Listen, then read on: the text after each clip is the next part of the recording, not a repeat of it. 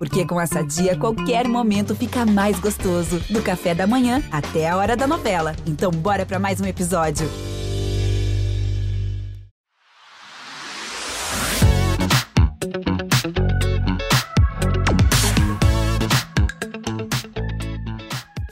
Olá, sejam muito bem-vindas, muito bem-vindos. Esse é um episódio muito especial para mim e eu tenho certeza que vai ser para vocês também, porque tem uma dose muito grande de emoção envolvida. E não é à toa, né? A minha convidada é Marcela Ceribelli. Exatamente. Qualquer semelhança do sobrenome não é mera coincidência. É a minha filha, de 32 anos, publicitária e criadora da plataforma Óbvios, com mais de um milhão de seguidores no Instagram, e do podcast Bom Dia Óbvios. Eleita pela Bloomberg Linea, uma das 500 pessoas mais influentes da América Latina, Marcela acabou de lançar o livro Aurora, o despertar da mulher exausta. Eu acabei de ler e a minha sensação de mulher e não de mãe, tá, gente? É de que a cada capítulo o livro vai despertando o nosso desejo de entender quem somos, por que nossa autoestima está tão machucada, por que os nossos relacionamentos amorosos estão tão difíceis. E saber a origem desses sentimentos que nos levam à exaustão é fundamental para a gente se libertar e ser mais feliz. Parabéns, Marcelinha! Agora bem mãe coruja, né? Que orgulho! Mas eu vou tentar ao máximo ser menos mãe e mais jornalista nesse papo, tá? Muito bem-vinda, filha! Obrigada, mãe, obrigada. Na sua voz fica ainda mais bonito e mais gratificante essas conquistas. Obrigada não só pelo podcast, obrigada por tudo, né? Porque sem você nada disso seria possível. Então, já começo agradecendo publicamente por tudo, mas quem pegar o livro vai ver que você aparece no início, aparece no final, porque realmente essa minha referência feminina e esse desejo de entender melhor as mulheres teve muito a ver também com o seu trabalho ao longo do que eu estava crescendo e acompanhando.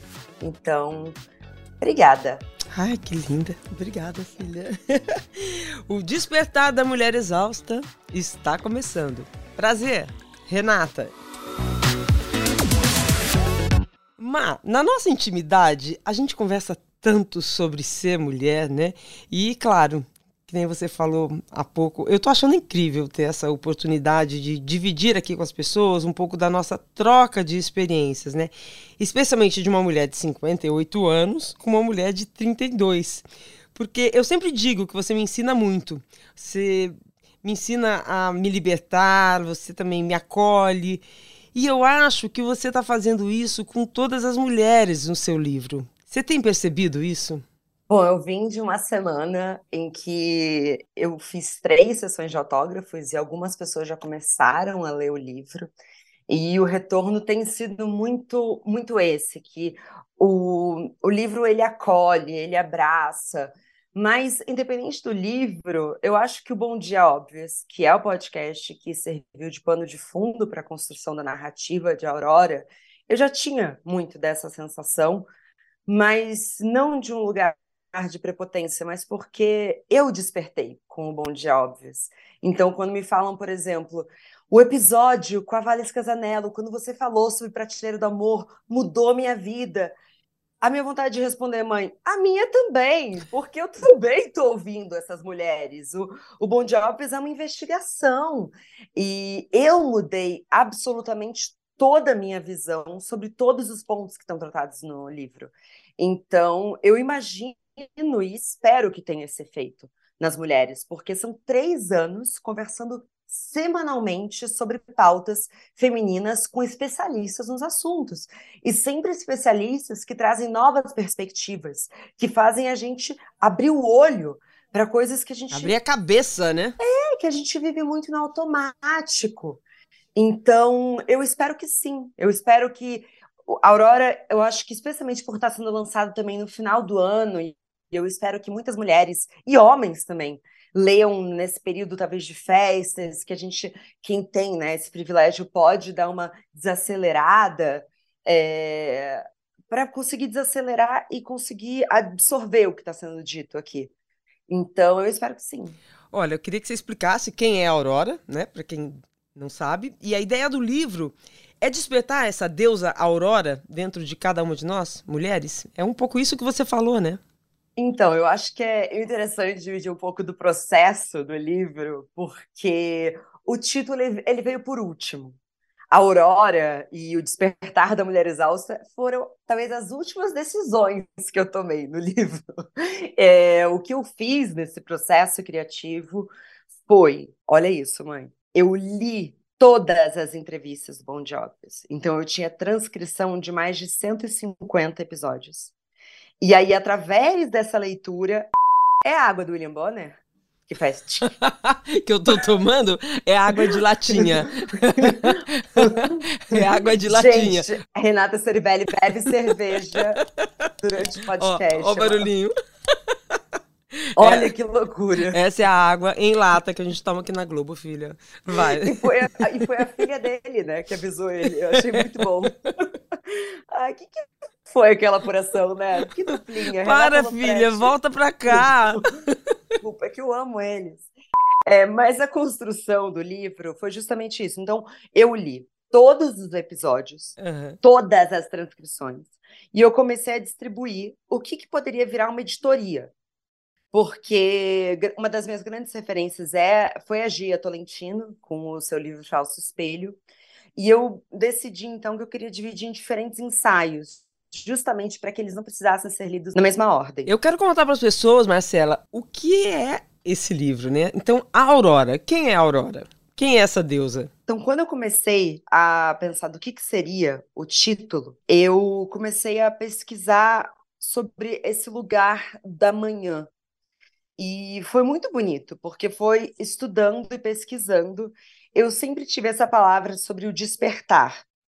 Porque o despertar, para mim, que é o do bom dia, óbvios, sempre teve a ver comigo sobre o que, que você poderia acordar de manhã e ouvir que fosse fazer o seu dia ser melhor.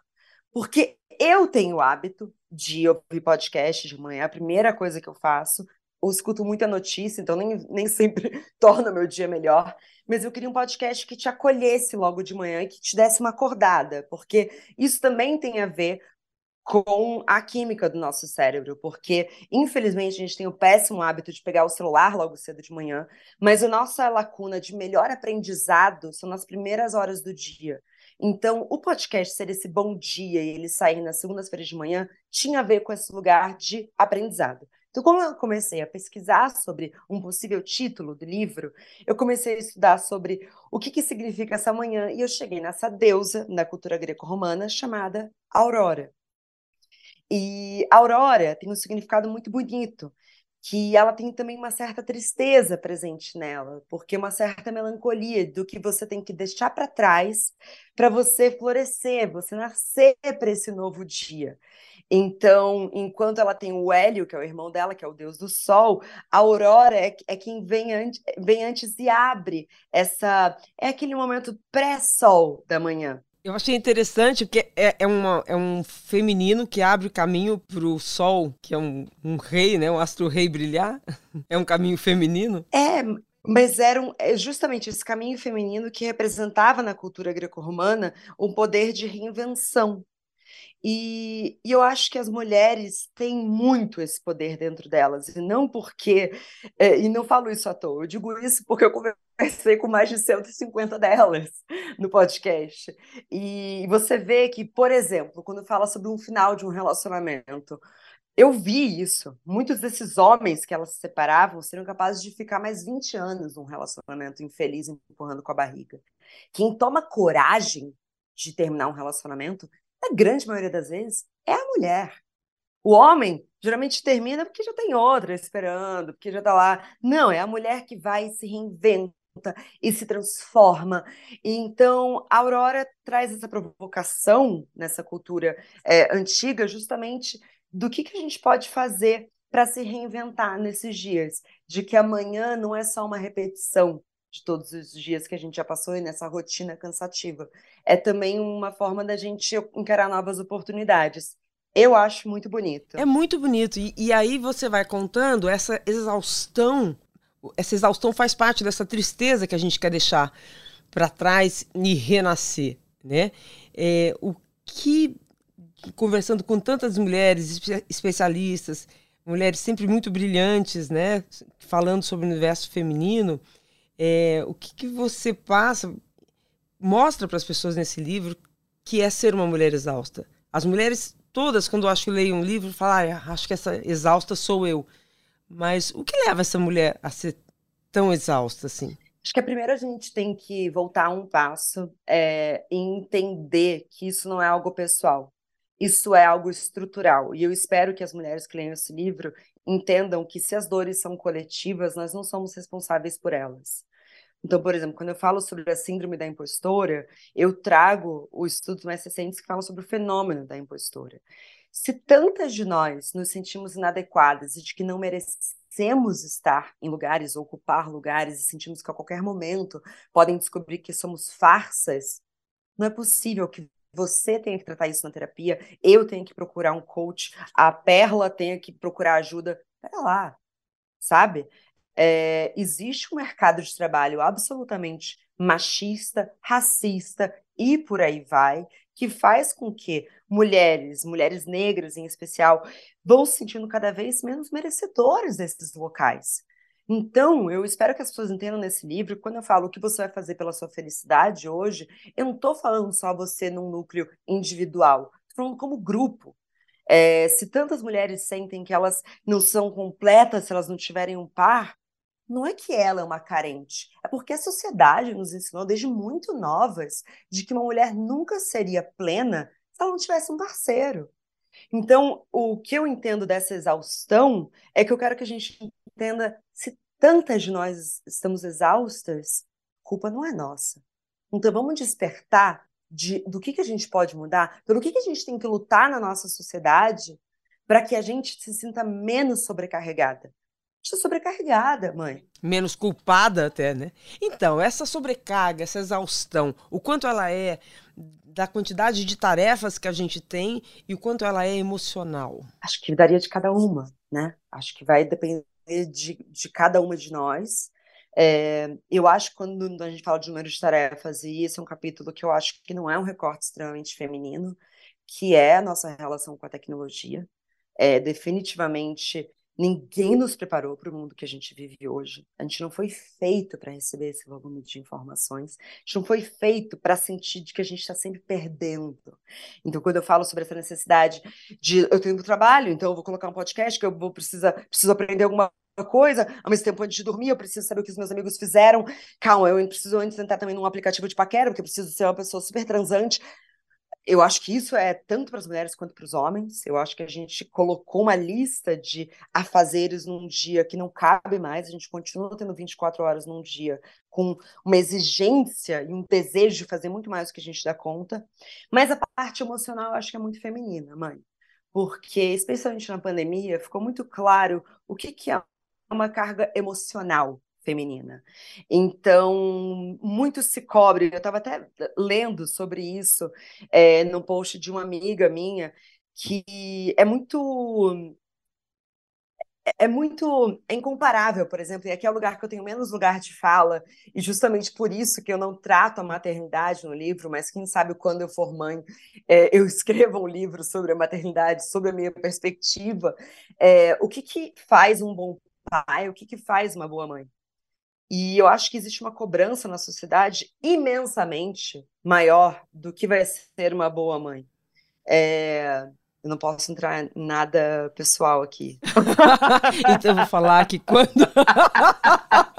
eu vou falar que quando você tinha, sei lá, eu... foi na Copa da França, me ajuda a fazer a conta. 94, 98. 98, você tinha oito anos, né?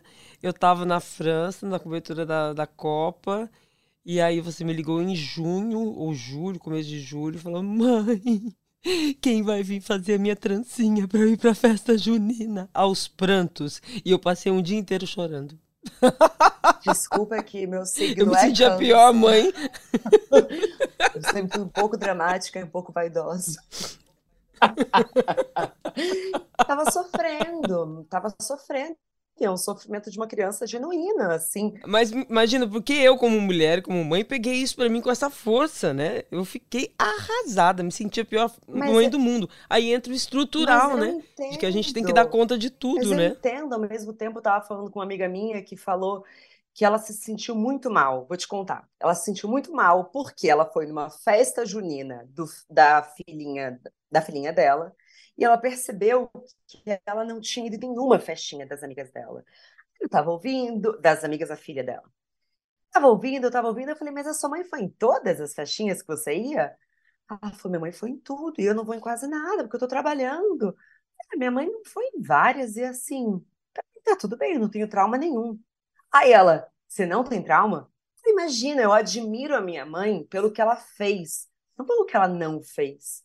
Eu tenho o maior orgulho de ter uma mãe jornalista. Eu te admiro, assim, muito. Você quer que eu morro de chorar aqui, né? Agora. Do que se você tivesse me feito trancinhas. Talvez com oito anos eu não entendesse isso.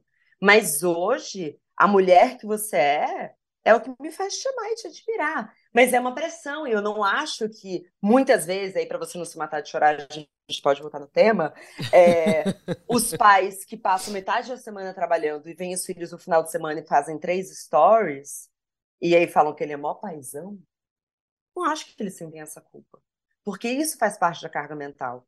Porque uma coisa é o Renato me ajudar a carregar as sacolas do supermercado. Renato é o marido da minha filhota. É um relacionamento estável, eu sou contra a instituição do casamento.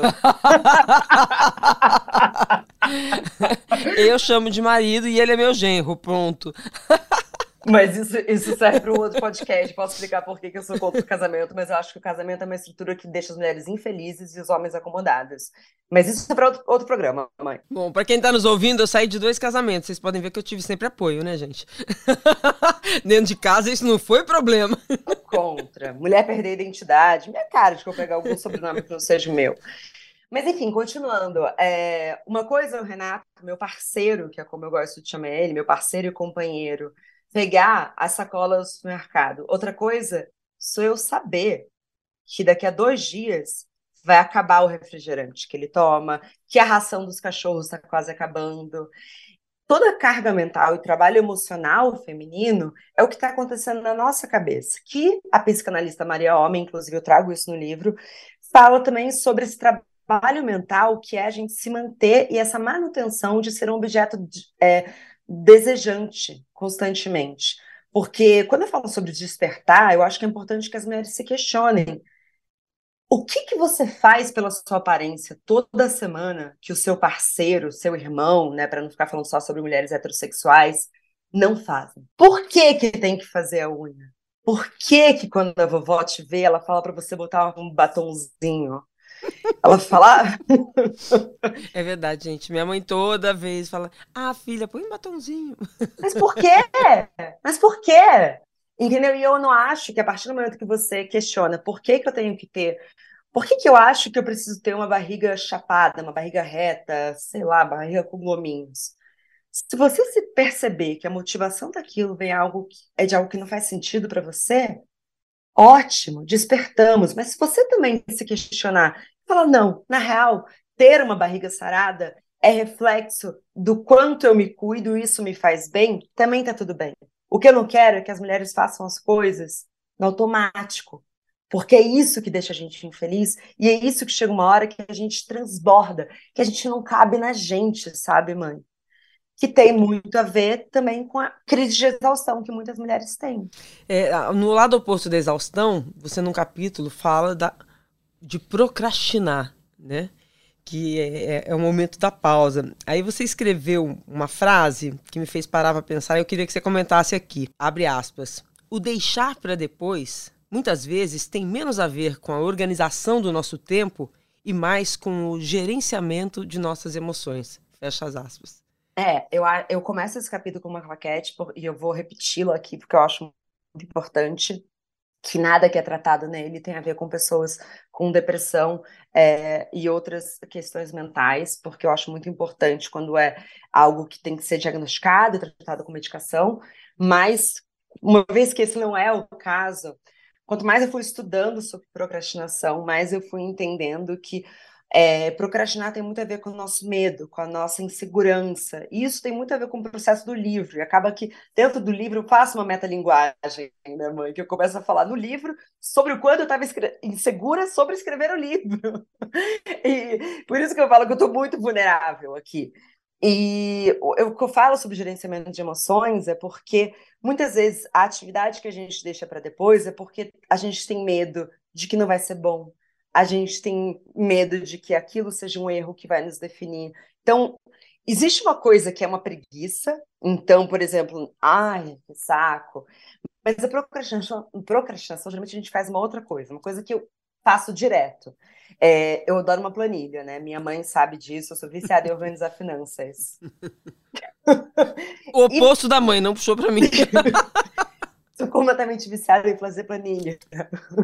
Então, por exemplo, se eu tô um pouco insegura com um episódio que eu vou gravar, que eu tenho que escrever o roteiro, muitas vezes eu me pego fazendo minha planilha de, de gastos de novembro. E não escrevendo o roteiro que eu preciso escrever. Por quê? Porque essa planilha não me deixa insegura. Mas esse roteiro, muitas vezes, enquanto eu estou escrevendo ele, vem pensamentos intrusivos. Isso não está tão bom, hein, Marcela? Hum, será que é esse o episódio que vão descobrir que você é uma péssima apresentadora? E eu acho que isso tem a ver com pessoas que têm esses agentes sabotadores da autossabotagem dentro da gente, porque a procrastinação é uma autossabotagem. Que você procrastina, faz de última hora, não entrega tão bem quanto você gostaria, e aí o resultado não é bom. Mas de quem é a culpa se não de nós mesmas, sabe? Nossa, mas para chegar nisso é, é um processo, né? E um dos capítulos fala sobre isso, o processo. Né? é um processo. E esse processo acho que tem muito a ver, né? Assim, eu acho muito bacana você, minha filha, ouvir de você coisas que eu demorei muito tempo, que eu acho que eu, na verdade, comecei a aprender depois dos meus 50 anos. Por quê? Por causa das informações, muito das conversas que eu tenho com você. Então, assim, acho que é, eu diria que um primeiro passo importante é as mulheres buscarem informação sobre o, o, mundo feminino no sentido dessas mulheres mais modernas que oferecem ideias novas? Primeiro que eu acho importante deixar claro que tem uma questão geracional e de movimentos que a gente viveu, né, mãe? É, eu ia, vou chegar nessa pergunta, exatamente, exatamente. Eu acho que está inclusa, né? Porque o que, que é uma mulher como eu de 58 anos e você com 32, né? É muito difícil, né? Hum, mas você é, já tinha debates hiper relevantes quando você tinha 32, mas a gente não tinha é, as discussões no nossos. É, eu vou usar um termo que é complexo, mas eu vou explicar, tá?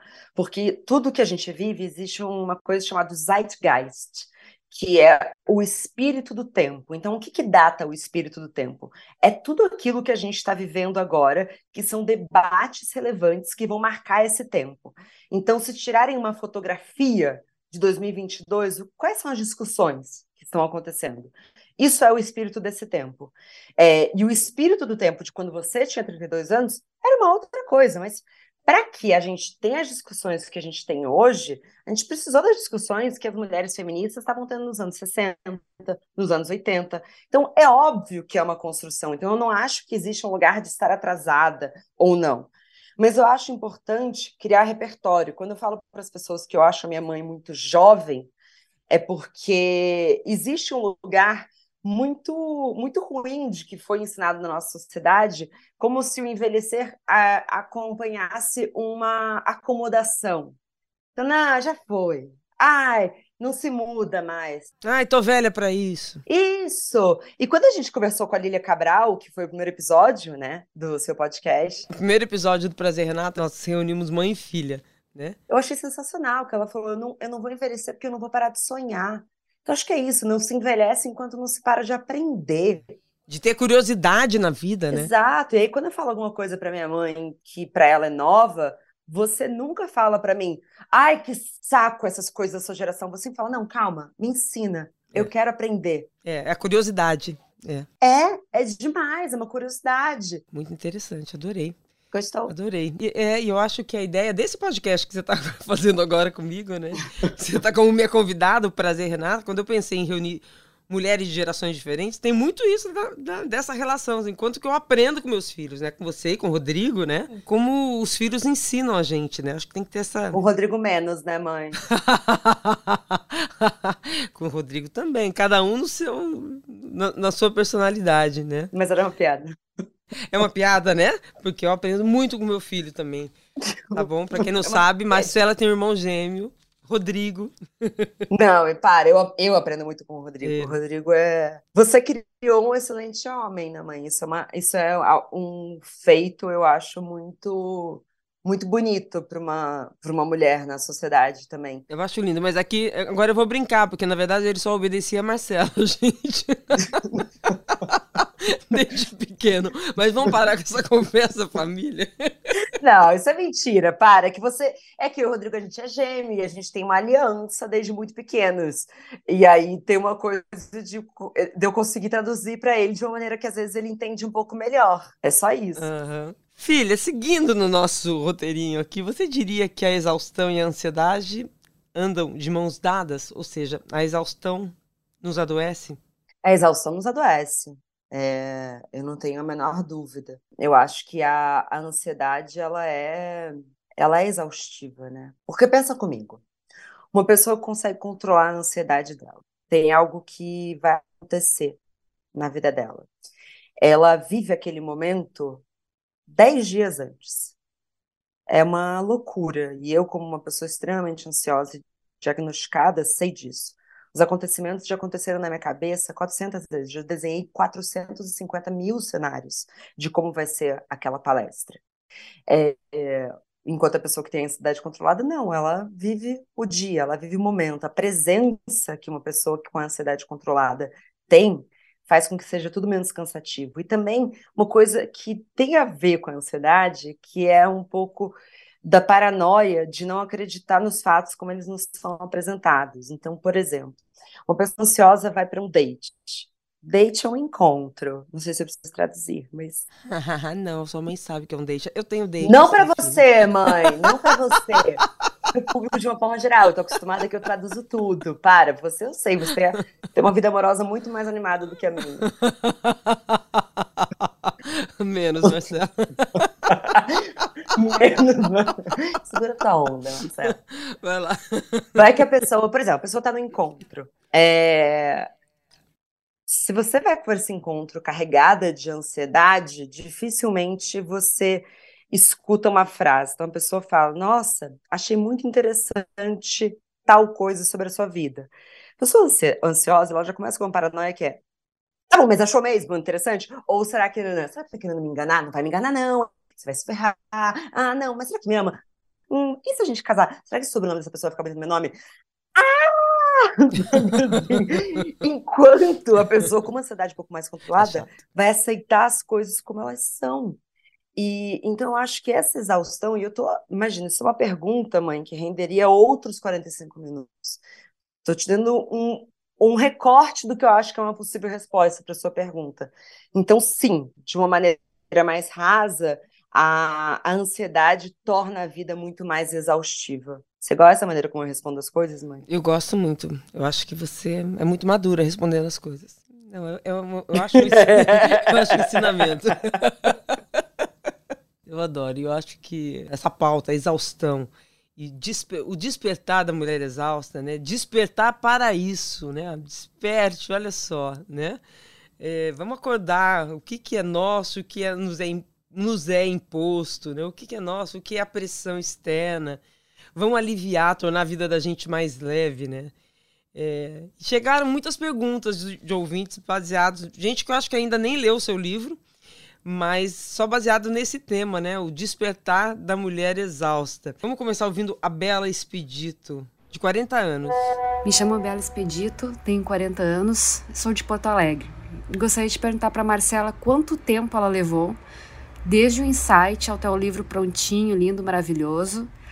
Como foi a escolha dos capítulos e se ela tem um que mexe mais com o coraçãozinho dela. Tô lendo e tô amando, viu? Beijão, sou muito fã de mãe e filha. Ah, bonitinha. Ah, Bela, obrigada, querida. Eu levei nove meses, por isso que tem uma brincadeira de que foi uma gestação.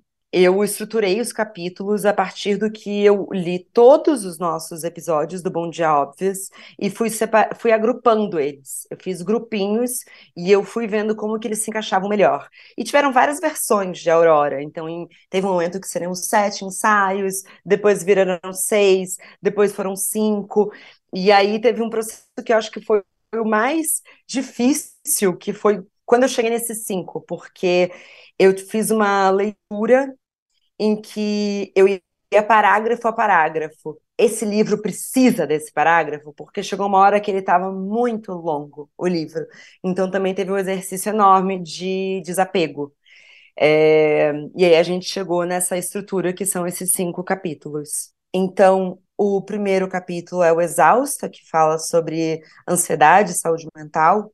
O segundo é o Mulheres Difíceis, que trata de muitos temas sobre o feminismo na nossa sociedade hoje.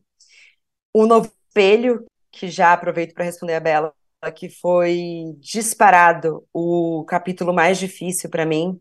É, eu chorei escrevendo, a minha mãe chorou quando eu li para ela um rascunho que fala sobre corpo e autoestima, que é uma jornada muito difícil para mim. Quanto Dura o Amor, que foi o mais delicioso, porque fala sobre relacionamentos, eu amo falar sobre relacionamentos. E, por fim, eu confio no seu processo, que fala sobre carreira, é, sobre procrastinação, sobre, enfim, vários pontos. Eu acho que é um capítulo um pouco mais profissional. E é isso, e assim são essas cinco jornadas de Aurora. Tem uma pergunta que chegou por escrito aqui, é, que eu achei interessante. Assim, por que sempre temos a sensação que não estamos a fazer o suficiente? Acho que é o que a gente falou da síndrome da impostora. Acho que tem a questão da síndrome da impostora, mas o que a gente vive na nossa sociedade, e aí peço licença para tratar com bastante binaridade de gênero aqui, é que existem conquistas que homens e mulheres podem ter. Eu já te falei isso, mãe, na sua casa. Para o homem, a coisa mais importante, provavelmente, é ele ser bem-sucedido. Em segundo lugar, ter uma família. Terceiro lugar, talvez ele ser atraente. Em quarto lugar, e aí em diante, é quase que assim, ah, se ele tem muitos amigos, se ele tem filho ou não, meio que pouco importa. E aí a gente tem, então, esse lugar de níveis de importância dessas conquistas. Para a mulher é muito injusto. Enquanto para a mulher, Jamile, a gente tem essas exigências com, a, com o mesmo grau de importância. Então, se você é bem-sucedida, quando é que você vai ter filho? Quando você tem filho, ué, ainda não recuperou seu corpo de gostosa? Se você tem muitas amigas, hum, e aí, cadê o parceiro? A gente nunca está completa no olhar da sociedade. Por isso, não é você que se sente insuficiente. São as pressões externas que fazem com que você se sinta insuficiente. Que a gente está sempre em falta, né? Exato, exato. Olha que loucura, mãe. É, eu estou num relacionamento estável, eu tenho, estou lançando um livro, tenho uma empresa bem sucedida. As pessoas perguntam todos os dias quando é que eu vou ter filho. Eu não pergunto mais. Ela não pergunta mais. Mas parece que o olhar perante a mulher é um scanner pela falta. O que está faltando? É, tá exatamente. Um script, né? Vamos lá, vamos ouvir agora a próxima pergunta. Olá meninas, eu sou a Julia Groppo, tenho 26 anos, sou jornalista e uma grande fã de vocês duas. Sou de Piracicaba, interior de São Paulo, e gostaria de fazer uma pergunta. É, dentro desse tema da mulher exausta, o que é que muda da mulher exausta na idade da Marcela para a mulher exausta na idade da Renata? Porque eu acredito que a exaustão nunca passa, mas acho que ela se transforma, né? A Júlia é minha seguidora, eu troco uns DMs com ela. Ah, que legal. Beijo, Júlia. Mãe, acho que você pode responder. O que, que mudou dos seus 32 anos? É, eu acho que eu fiquei mais segura. Eu liguei aquele botãozinho, sabe? Do dane-se. depois dos 40. Nossa, depois dos 50, então. Então eu acho que por ter coragem, né, de ter feito algumas coisas na minha vida, de ter despertado para algumas coisas, né? No livro você fala uma coisa que é muito interessante, que eu não sei exatamente como que você falou isso, como que você escreveu, mas você fala: "Ah, minha mãe me separou, separou duas vezes, uma vez eu perguntei para ela por quê? E ela me falou, ah, porque eu tenho um pacto com a felicidade, né? Então, é, isso, eu, eu acho que eu tive essa coragem. Então, acho que a exaustão vai se transformando é, porque outras cobranças vêm. Hoje eu sinto a cobrança da mulher que está perto de 60 anos, né? Da mulher do etarismo, né? Então, eu acho que a exaustão vai se transformando. E você vai. É, quanto mais informação você vai tendo e mais coragem de ser você mesma e de buscar a tua felicidade, você vai é, deixando para trás algumas coisas que te deixavam exaustas. Mas nós somos mulheres, gente. É, temos um longo caminho pela frente. Cada idade, cada fase tem a sua pressão e te leva a uma exaustão diferente. Hoje, imagina, coisa como é chato, né? Perguntavam para mim quando eu tinha 32 anos, como é que eu já era casado? Vai, quando eu tinha 24, ah, você não tem namorado? É, hoje, com 58 anos, as pessoas me perguntam: Nossa, mas você não tem namorado? Não, eu tenho, já tive dois maridos, um casamento de 9 anos, outro de 11 e dois filhos. Tá bom? Não, tá faltando namorado. tá não. faltando um homem.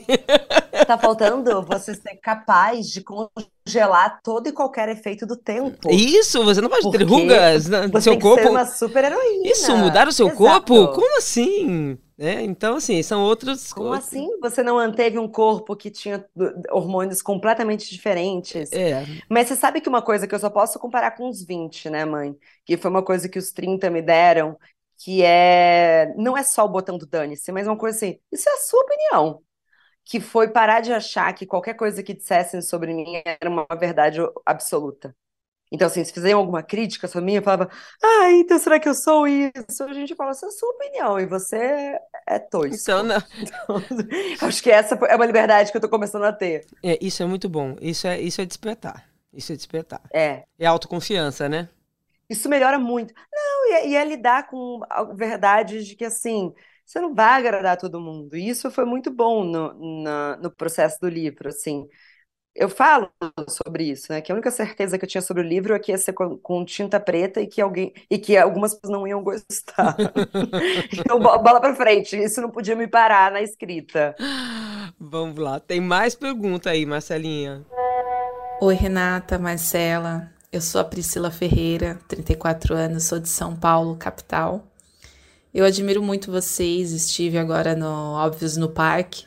Estava maravilhoso Pude falar olhando nos olhos da Marcela o quanto ela mudou a vida de muitas pessoas e principalmente a minha. É, a minha pergunta sobre a Aurora é: provavelmente a essência do livro tem um pouco de cada mulher presente na vida da Marcela. Então, qual que seria o principal aprendizado que mãe e filha aprenderam juntas e que está agora na obra para compartilhar com outras pessoas? Obrigada. Ah, eu passo só para você essa pergunta. Eu não, não, sei nem responder. Você não sabe nem responder? Eu acho que eu aprendo. Eu, é aquilo que eu falei, eu aprendo muito. Você me traz muita informação é, rejuvenescida de ser mulher. É, é, primeiro, obrigada, Priscila. Eu lembro perfeitamente de você, porque você falou que eu falar olhando no meu olho. Obrigada, obrigada mesmo. Que bom que você foi. Eu acho que tem algumas coisas que estão nesse livro que tem muito a ver com coisas que minha mãe me ensina. Eu acho que a cilada da mulher boazinha é algo que veio em mim e tem uma tem uma fotografia, eu, eu precisava lembrar o nome dessa artista, que é um fio de macarrão que passa da boca da avó, que passa da boca da mãe, que passa para a mãe, boca da filha. E eu entendi em terapia de que muitas vezes tem características que elas variam de, de geração. Então, a minha avó caiu muitas vezes na cilada da mulher boazinha.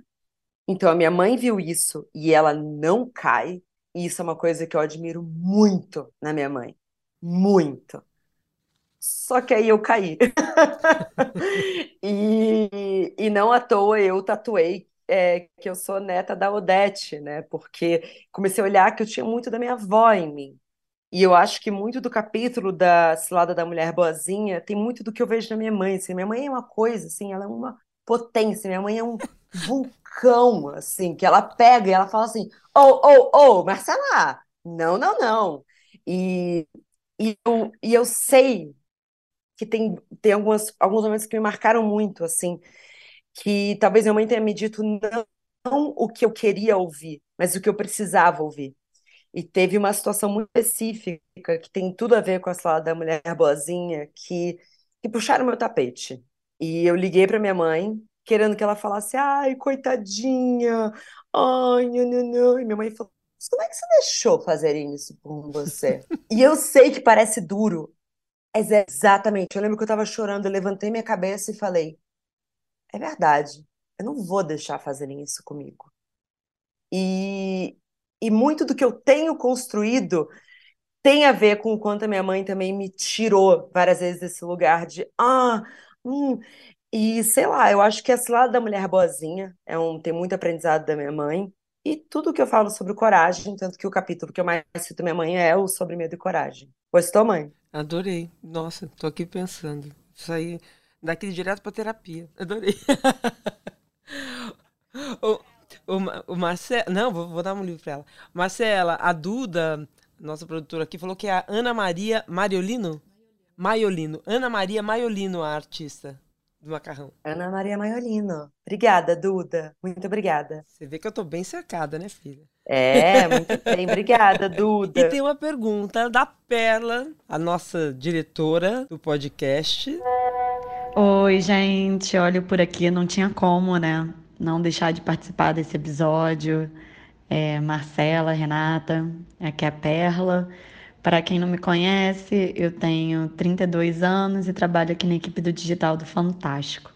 Tem um trecho do livro que me chamou muita atenção, que fala que o silêncio feminino se tornou tão interessante para a manutenção do patriarcado que até hoje perduram as ideias de que mulheres que falam demais são pouco elegantes e que uma mulher chique é aquela que fala pouco e preferencialmente baixo.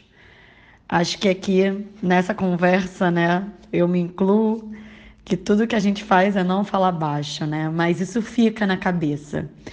E eu queria saber da Marcela e também da Renata, como a gente faz, né, para tirar esses fantasmas, é, essas situações da gente, né, de pensar que nossa, eu tenho que falar mais baixo, tenho que ser um pouco menos espontânea é, um pouco menos aberta ao mundo, né? Isso eu tô a cada dia evoluindo, mas ainda fica na cabeça. Ai, como a gente tenta agradar os outros, né? Agradar quem, né? Ser boazinha pra quem? Ser quietinha por quê, né? É muito louco isso, porque esse trecho, inclusive, é um dos meus favoritos, porque começa a falar sobre a história da fofoca. E de que fofoca nem sempre foi algo pejorativo e que começou a ser criminalizado e digno de punição justamente porque eles não queriam que as mulheres falassem entre elas. Então, esse silêncio feminino, quando eu falo que é sobre a manutenção do patriarcado, porque um dos primeiros sintomas de uma relação abusiva, por exemplo, é, em relações heterossexuais, é o homem falar: não gosta das suas amigas? E aí as mulheres vão se isolando, porque imagina, se você tem alguém que você possa contar o que você está passando numa relação que é tóxica e vai te falar, sai daí agora, não é bom para o abusador. Então, eu não tenho exatamente a resposta para você, Perla, porque eu acho que tem dias que até eu que falo desse jeito, às vezes ainda tenho uma ressaca de será que eu falei demais? Mas eu acho que a primeira dica é se afaste das pessoas que fazem você acreditar que você em silêncio é mais interessante, porque as mulheres precisam falar, as mulheres precisam se ouvir. E eu amo estar no restaurante ter um bando de mulher gritando e conversando, entendeu?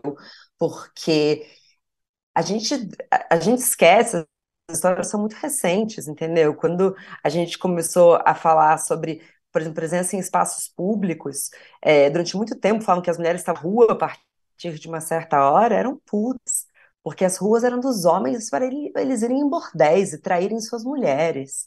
É, tem que estudar para lembrar que a gente está no. O que a gente vive hoje tem muita conquista das mulheres que vieram antes da gente. Tem que ocupar os lugares, a gente tem que estar tá na rua, a gente tem que falar na altura que a gente quer. Não estou falando que todo mundo tem que ser um estardalhaço também, é, mas eu acho que tem que saber o que está que, que, que tá te silenciando. E se for especialmente uma relação amorosa, minha amiga, mete o pé. É. Porque nada de bom pode sair daí. É isso. E eu acho que fica, então, assim, para a gente fechar esse nosso papo, né? Que não silencia quem tem amiga, né? Que é, existe a importância da cumplicidade feminina, né? Como as mulheres precisam se gostar, né? A gente, a gente é ensinada, a gente é ensinada a não se gostar, a competir, né? Porque isso silencia a gente, né? Mãe, mais do que isso, a gente não coloca nessa, nesse, nesses lugares de importância que eu te listei, não se lista a amizade. A amizade é a coisa mais importante da vida. Tem estudos mostrando que mulheres que têm amigas vivem mais. Não é, eu não estou falando de, da boca para fora, entendeu? Se quiser eu anexo aqui para você ver e colocar no episódio para as pessoas verem. É, e se criou a ideia de que não, é família, a gente tem que tolerar tudo da família. Não, ela se afastou, ela está num relacionamento. Amizade é muito importante. E também a amizade dentro da relação familiar. A minha mãe é minha amiga. A minha prima Fabiana é minha melhor amiga. Mas os meus amigos são minha família. É, e entender a importância de ter esses elos, porque.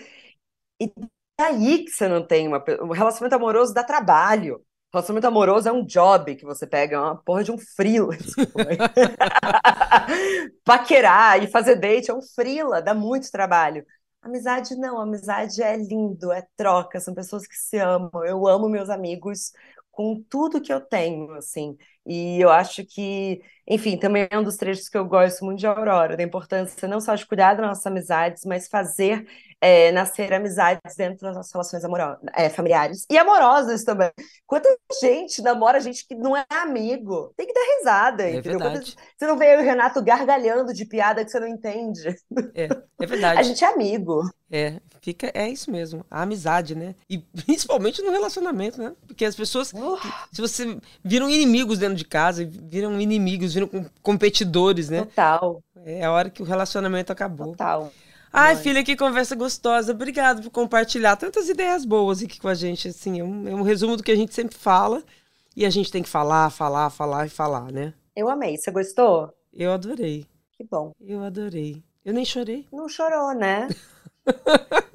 Foi muito bom, mãe. Muito, muito, muito obrigada. Muito obrigada por é, abrir esse espaço para falar do meu livro. Eu sei que é um privilégio gigantesco poder estar num podcast desse tamanho, sendo entrevistado por uma das maiores jornalistas do Brasil. Então, assim, muito, muito, muito obrigada.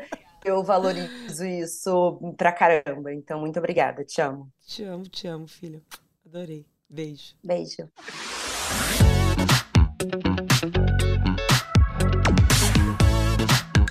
E lembrando que o Prazer Renata é um podcast feito por mulheres. Está disponível em g1.com.br barra fantástico e também nos principais tocadores de podcast.